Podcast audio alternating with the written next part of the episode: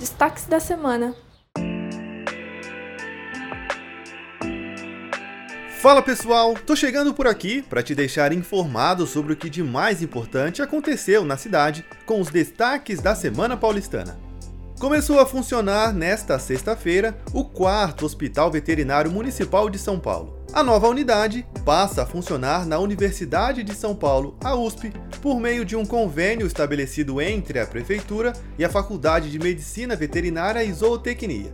O local tem capacidade para realizar cerca de 3,5 mil atendimentos por mês e conta com salas de emergência, enfermagem, consultórios de atendimento para clínica médica e especialidades, além de centro cirúrgico, serviços de cardiologia, oncologia, oftalmologia e diagnóstico por imagem.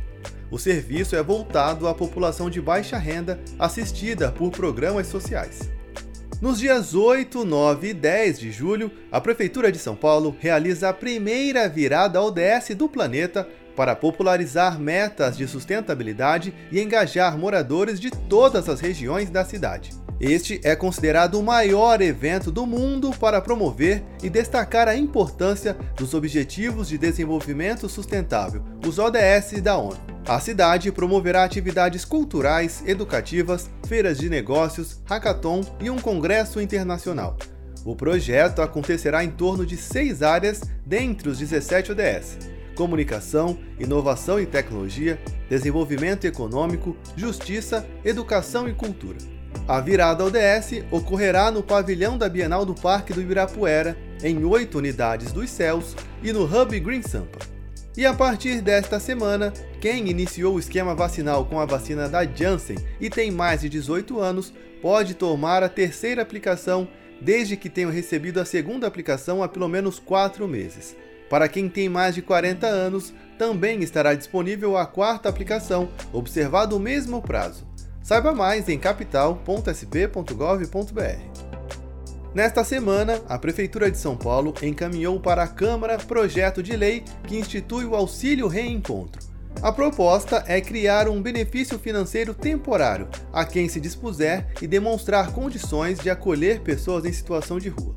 O objetivo é reduzir o número de pessoas vivendo sem moradia na cidade de forma digna e autônoma, ampliar a proteção social e fortalecer estratégias para a saída qualificada desta condição, além de favorecer o retorno ao convívio familiar e comunitário. O valor e a duração do auxílio serão definidos em decreto. Também foi enviado para a Câmara Municipal projeto de lei que cria o Programa de Segurança Alimentar e Nutricional e o Fundo de Abastecimento Alimentar de São Paulo. Dentre as iniciativas do programa está o Armazém Solidário, que institui pontos de venda de produtos tais como gêneros alimentícios, gás de cozinha, limpeza e higiene pessoal a preços subsidiados para pessoas em situação de vulnerabilidade social. Para ter acesso aos armazéns solidários, os beneficiados deverão estar cadastrados no CAD Único. A empresa gestora comprará direto do produtor e oferecerá os produtos a preço de custo foram selecionados quatro equipamentos de abastecimento para a implementação do projeto em Cidade Tiradentes, Jaraguá, City Jaraguá e São Miguel. Outros locais deverão ser definidos nas regiões de Cidade Dutra e Capela do Socorro.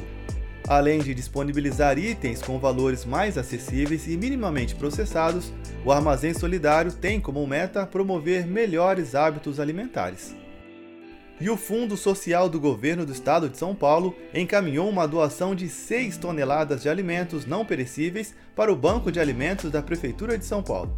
Os insumos serão destinados às entidades participantes do programa, que serão responsáveis pela distribuição dos alimentos para a população em situação de vulnerabilidade. A origem da doação surgiu de uma ação do Instituto Biológico vinculado à Secretaria de Agricultura e Abastecimento do Governo do Estado, que promoveu o evento Arraiá da Vila, duas festas juninas solidárias, captando as 6 toneladas de alimentos não perecíveis.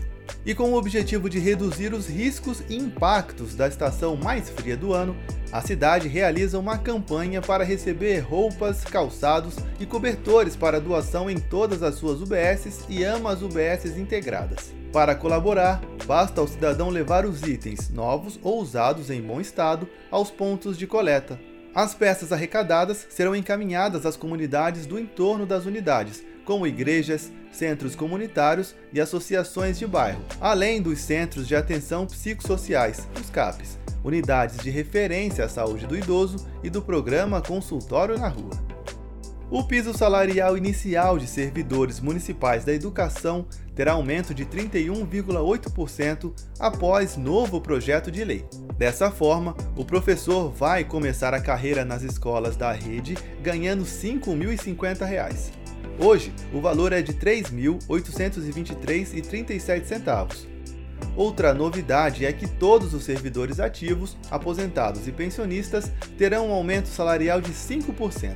O projeto de lei também prevê uma atualização nos valores dos auxílios alimentação e refeição a partir de janeiro de 2023.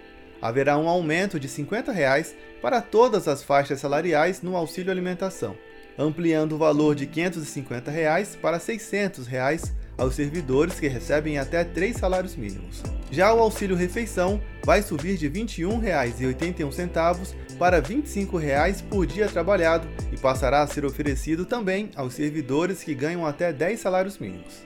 De acordo com o levantamento realizado pela Secretaria Municipal da Saúde, o número de meninas grávidas entre 10 e 14 anos de idade na cidade caiu 52% entre 2016 e 2021. No mesmo período, também houve queda de 42% na gestação entre adolescentes de 15 a 19 anos. Algumas ações voltadas à população contribuíram para essa redução, como a disponibilização de contraceptivos tradicionais nas UBSs e a compra de 12.400 implânticos subdérmicos, principalmente para as adolescentes, além da implantação de DIU e ações de educação em saúde voltadas para a saúde sexual e reprodutiva no programa Saúde na Escola. E o projeto da faixa azul para motocicletas completa cinco meses de operação na Avenida 23 de Maio, sentido Santana Aeroporto, com resultados positivos nenhuma morte envolvendo motos e a redução da lentidão em 21,8% no trecho. Além disso, a faixa azul permanece com índice de utilização de cerca de 78% pelos motociclistas nos horários de pico. Os sinistros envolvendo motos e autos também apresentaram uma queda.